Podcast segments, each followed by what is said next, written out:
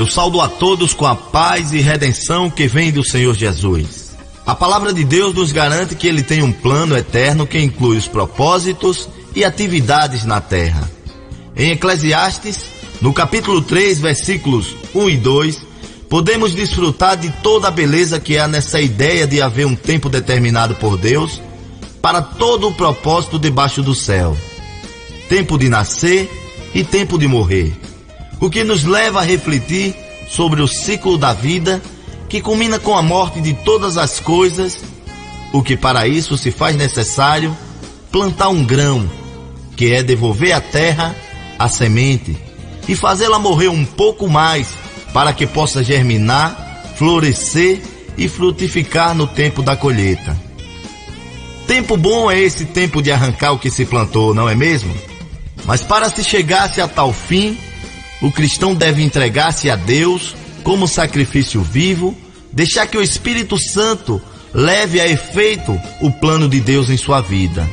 E mais, ter cuidado para não se afastar da vontade de Deus e assim perder a oportunidade quanto ao propósito divino. Quero me dirigir agora especialmente a você que está na roça, que é um agricultor e acaba de semear e está orando a Deus por uma colheita farta e abençoada. Chuva de bênçãos estão para você que tem as mãos calejadas, que vive essa realidade rural, mas que sabe que vem da mão de Deus o gozo da sua alma. É tempo de plantar amor, e esse tempo vai e vem. A gente planta aqui e colhe o fruto daquilo que plantamos. Não é verdade, meu amor? É isso aí, amor. O homem que teme ao Senhor nosso Deus sabe que ele dá chuva a temporã e a tardia a seu tempo, e as semanas determinadas da cega nos conserva. Muito bem. Por Deus ter nos imputado grande responsabilidade pela vida espiritual do seu povo, é que venho falar a verdade, a verdade já revelada e que continua válida nos dias de hoje. No tempo do profeta Jeremias, os demais profetas rejeitaram a voz do Senhor e não exigiram do povo o mínimo de moralidade, mas se tornavam culpados da grande infidelidade a Deus. Resultado: toda a colheita era roubada pelos inimigos de Deus.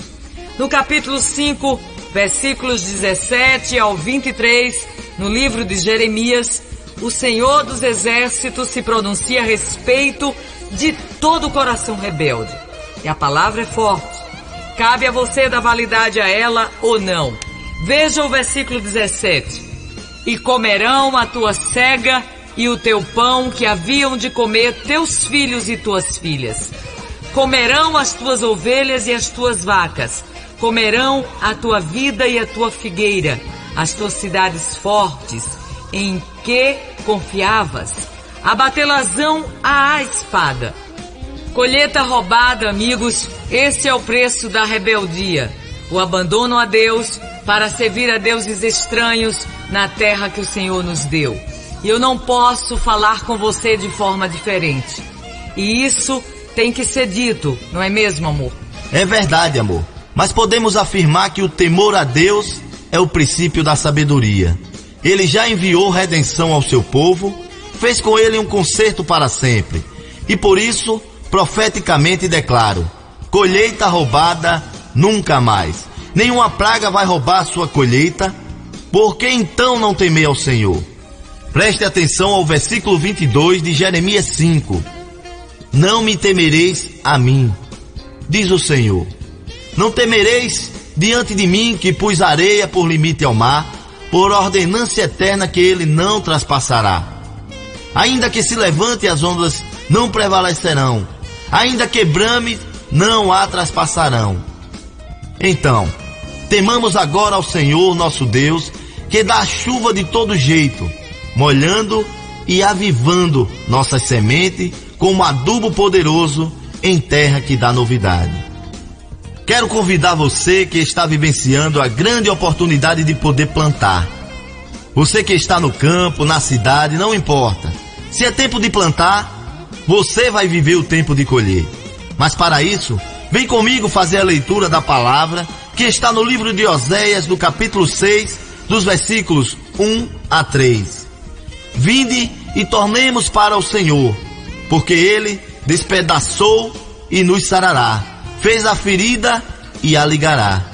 E vamos lá, versículo 2: Depois de dois dias nos dará vida, ao terceiro dia nos ressuscitará e viveremos diante dele. Perfeito, não acha? Este é o ciclo da vida que falamos no início. E o versículo 3 reafirma o convite fortemente. Conheçamos e prossigamos em conhecer o Senhor. Como a alva será a sua saída, e ele a nós virá como a chuva, como a chuva seródia que rega a terra. Vamos estabelecer essa diferença, amor? Pois é, queridos. A chuva temporã, ela cai na época de arar e semear a terra. É agora, chegou a hora. Fique firme no Senhor. Está chovendo na sua roça? Então, esta é a certeza de cega viçosa. Já a chuva seródia é aquela que cai na época da colheita. Olha o que nos diz Jesus na parábola da semente. Nos diz em Marcos 4, 26 a 29. O reino de Deus é assim, como se um homem lançasse semente à terra e dormisse e se levantasse de noite ou de dia e a semente brotasse e crescesse, não sabendo ele como. Porque a terra por si mesmo frutifica. Primeiro a Eva, depois a espiga e por último o grão cheio na espiga. E quando já o fruto se mostra, mete-lhe logo a foice, porque está chegada a ceifa. Que processo legal, não é, meu amor? É sim, amor. Em João 12, 24 se resume toda essa história. Quando Jesus, falando aos gregos que desejavam vê-lo, diz assim: Na verdade, na verdade vos digo que se o grão de trigo caindo na terra não morrer, fica ele só, mas se morrer, dá muito fruto. Glória a Deus, que deu seu Filho amado para morrer por mim e por você, nos entregando a redenção. Agora vamos fazer a nossa parte, como um pequeno grão que somos. Morrer um pouco mais a cada dia para as coisas do mundo que não agradam a Deus. Nascer e viver como um trigo, tremulando ao vento do Espírito Santo. E no tempo de Deus, morrer para viver a vida eterna. Se assim bem fizermos, colheita roubada nunca mais. Vamos orar?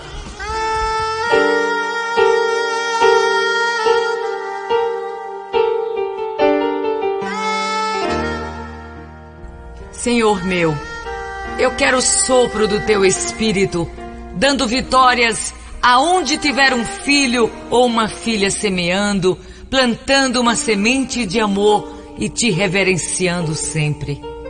Derrama dos céus, amado Pai, a chuva temporã no tempo de arar, preparando a terra para a grande semeadura.